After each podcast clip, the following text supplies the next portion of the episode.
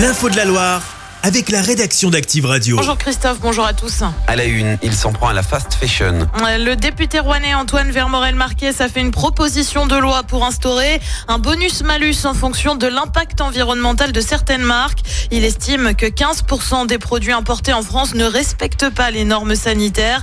Il en a fait la démonstration sur son compte TikTok. On commence, c'est des chaussures euh, trop canon, trop classe. Trop canon, très classe. Elles ont été traitées euh, au phtalate, euh, une substance qui est un perturbateur endocrinien qui peut tous nous rendre stériles. Trop canon, très classe. J'ai pris aussi ce vêtement euh, pour mon bébé, trop canon, trop classe. Franchement, il est canon.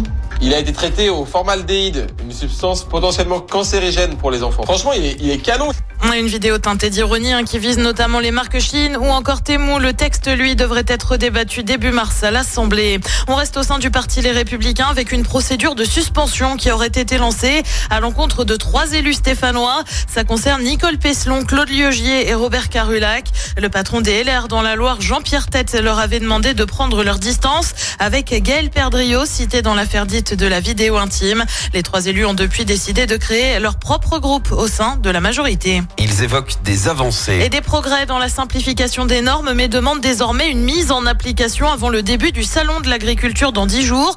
Euh, compte rendu de la FNSEA reçu hier par Gabriel Attal à Matignon avec les jeunes agriculteurs. Euh, deux autres syndicats vont être reçus par Emmanuel Macron aujourd'hui. Il s'agit de la Confédération paysanne et de la coordination rurale. L'hommage national à Robert Badinter va débuter à midi. L'ancien ministre de la Justice est décédé à l'âge de 95 ans. Il a été l'un des artisans de l'abolition de la peine de mort en France. La cérémonie se déroulera sans le Rassemblement national à la demande de la famille.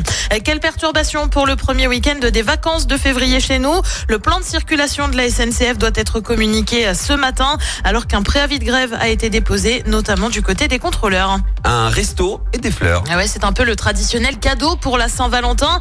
Nous sommes aujourd'hui le 14 février, l'occasion de déclarer votre amour à votre partenaire.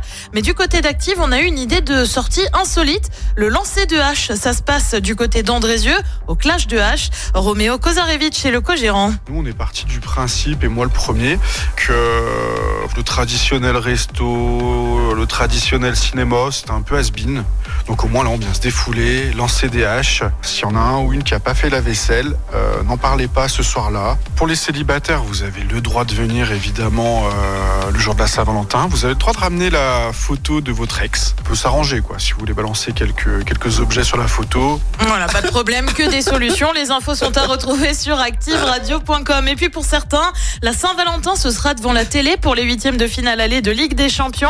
À Paris affronte le Real Sociedad, c'est à partir de 21h. Moi, ça me plaît bien ce truc avec la photo. Ouais, je savais bien que ça te plairait. Oui, oui, oui. Je suis à deux doigts de réserver. Mais bah, écoute.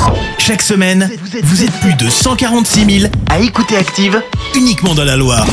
L'actu locale, les matchs de la Les hits, les cadeaux, c'est Active.